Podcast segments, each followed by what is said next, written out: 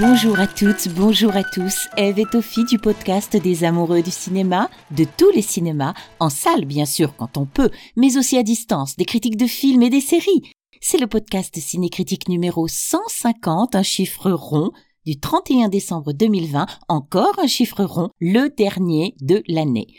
Bonjour Tophie, comment ça va? Bonjour Eve et bonjour à tous. Oui, ça va super bien.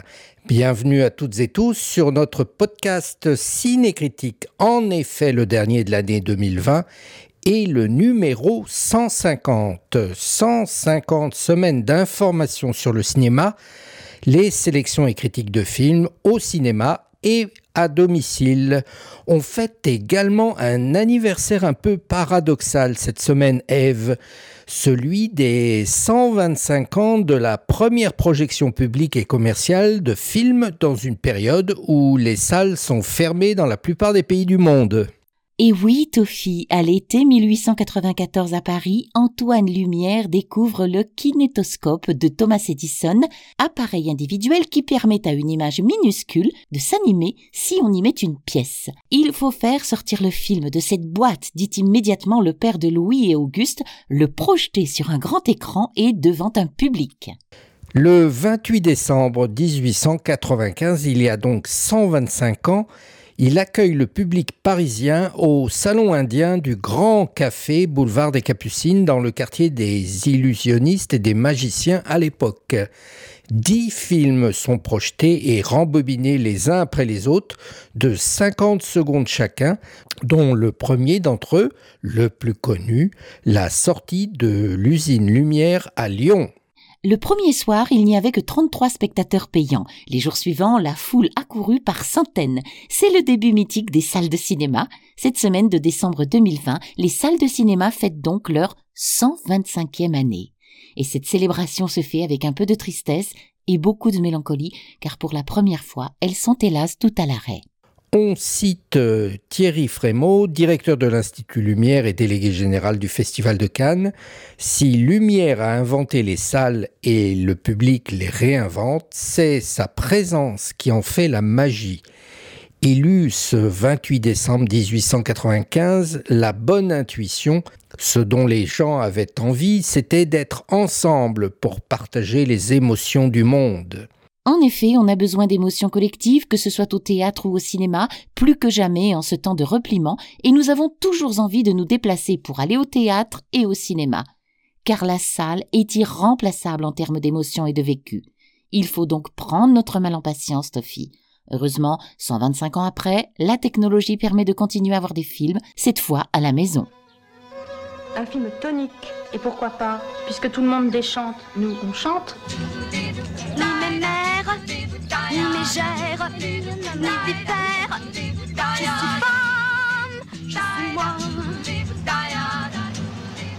tu as voulu ton marier Tu as voulu un enfant? Il porte mon nom, j'habite en Iran, je repars avec l'enfant, toi tu viens si tu veux. C'est tout. Et cette semaine, on vous propose plusieurs films. On commence par un classique de Agnès Varda, l'occasion de se poser dans notre histoire contemporaine.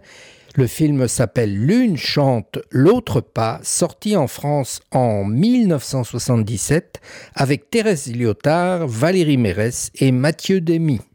Deux jeunes femmes vivent à Paris en 1962. Pauline, 17 ans, étudiante, rêve de quitter sa famille pour devenir chanteuse. Suzanne, 22 ans, s'occupe de ses deux enfants et fait face au drame du suicide de leur père. La vie les sépare, chacune vit son combat de femme. Pauline devient chanteuse dans un groupe militant et itinérant après avoir vécu une union difficile en Iran. Suzanne sort peu à peu de sa misère et travaille au planning familial. L'une chante, l'autre pas raconte l'histoire d'amitié indéfectible de ces deux femmes sur près de 15 ans. Il est très intéressant de le revoir aujourd'hui, car cette amitié féminine prend sa source au sein de luttes féministes des années 70 et Agnès Varda retranscrit avec brio les prises de conscience et les combats féministes de ces années-là. Une scène mythique est la rencontre des deux amis durant le procès de Bobigny où s'est tenu un procès politique de l'avortement avec notamment une certaine avocate dénommée Gisèle Halimi. Le retentissement est alors considérable. Elle obtient tout d'abord du tribunal la relaxe pour Marie-Claire, une jeune fille de 16 ans qui a avorté après un viol, du sursis pour la mère et la relaxe pour les deux amis ayant aidé Marie-Claire. Quelques années plus tard, ce sera la loi Veil sur l'avortement. Agnès Varda nous livre ici un film original, joyeux et plein d'espoir sur l'amitié et la solidarité féminine. C'est aussi un témoignage essentiel et poétique des mouvements féministes de l'époque et leur transmission. Ces messages prennent aujourd'hui une actualité brûlante et montrent que ces revendications sont encore aujourd'hui à préserver et développer parce que nécessaires. Nous parlions du film de Agnès Varda, L'une chante, l'autre pas, disponible en DVD, en VOD chez Orange et en streaming chez Prime Video. Ladies of a certain age tend to favour polite and obliging young boys. Why can't you look into my eyes? Look, boy.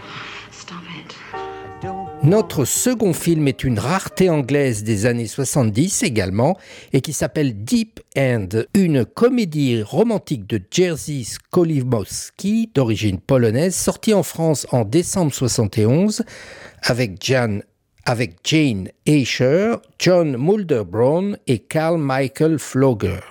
Mike vient de sortir du collège et trouve un emploi dans un établissement de bain londonien. Suzanne, son homologue féminin, arrondit ses fins de mois en proposant ses charmes à la clientèle masculine. Amoureux jaloux de la jeune femme, Mike devient encombrant.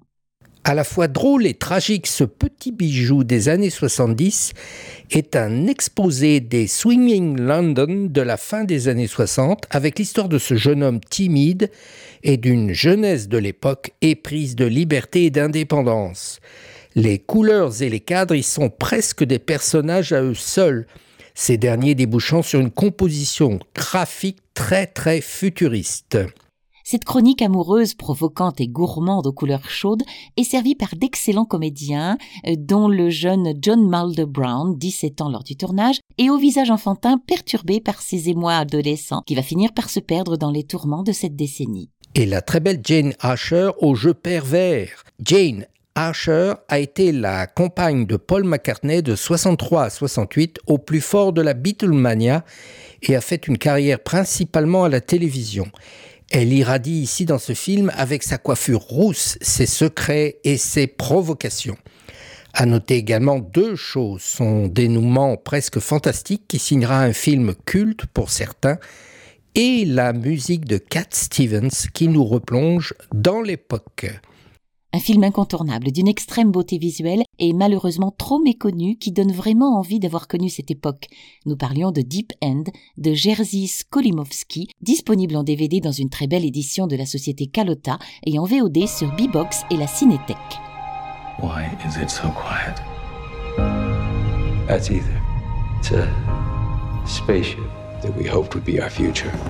I have to warn them about the conditions on Earth troisième film qu'on vous conseille cette semaine, c'est un film d'anticipation plus que de science-fiction. Minuit dans l'univers The Midnight Sky en VO, un film post-apocalyptique de George Clooney sur Netflix avec lui-même Felicity Jones et David Oyelowo.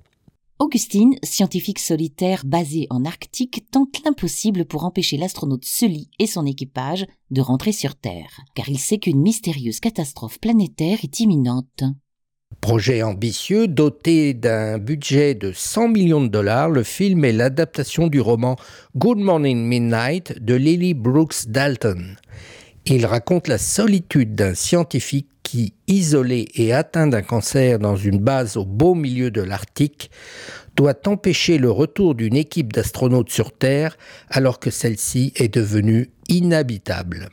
C'est un Georges Clooney méconnaissable et très vieilli que l'on voit ici. Quatre jours avant le tournage du film dans l'Arctique, il a été transporté d'urgence à l'hôpital alors qu'il souffrait d'une inflammation du pancréas. Après quelques semaines de convalescence, l'acteur a pu commencer son tournage en retard. Cela m'a certainement aidé avec mon personnage, s'est-il confié.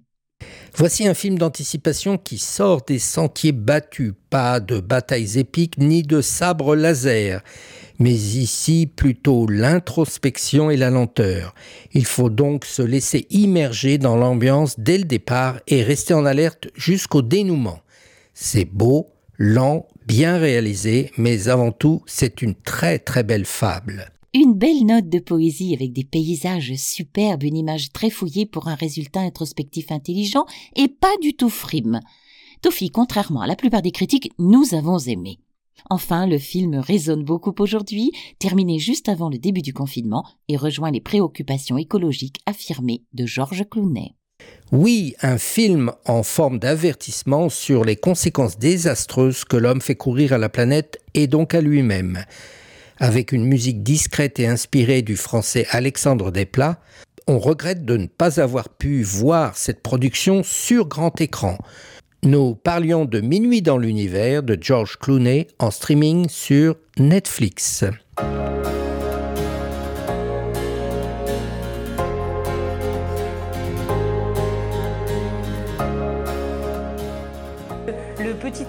Italien que vous étiez, il a quand même réussi à séduire quelqu'un comme Jeanne Moreau.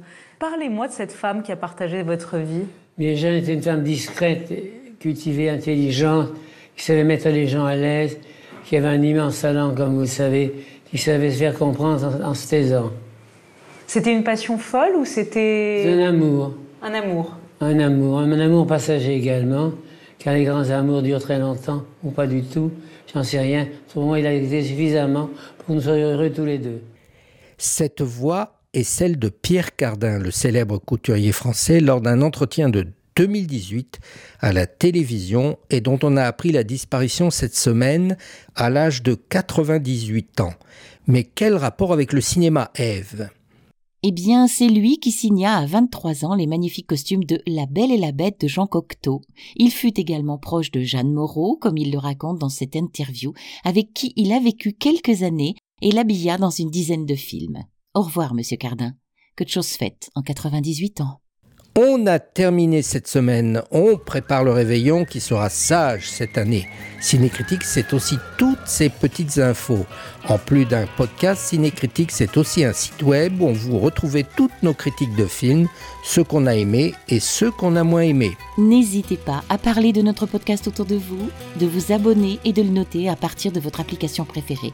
Vous ne pouvez encore une fois pas nous louper. Le podcast Cinécritique est présent sur cinécritique.com SoundCloud, Apple Podcast, Spotify, Deezer, YouTube, Instagram et sur Tumblr.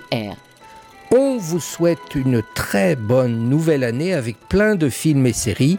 On espère aussi qu'on pourra rapidement retourner au cinéma voir des films sur grand écran. Rendez-vous en 2021.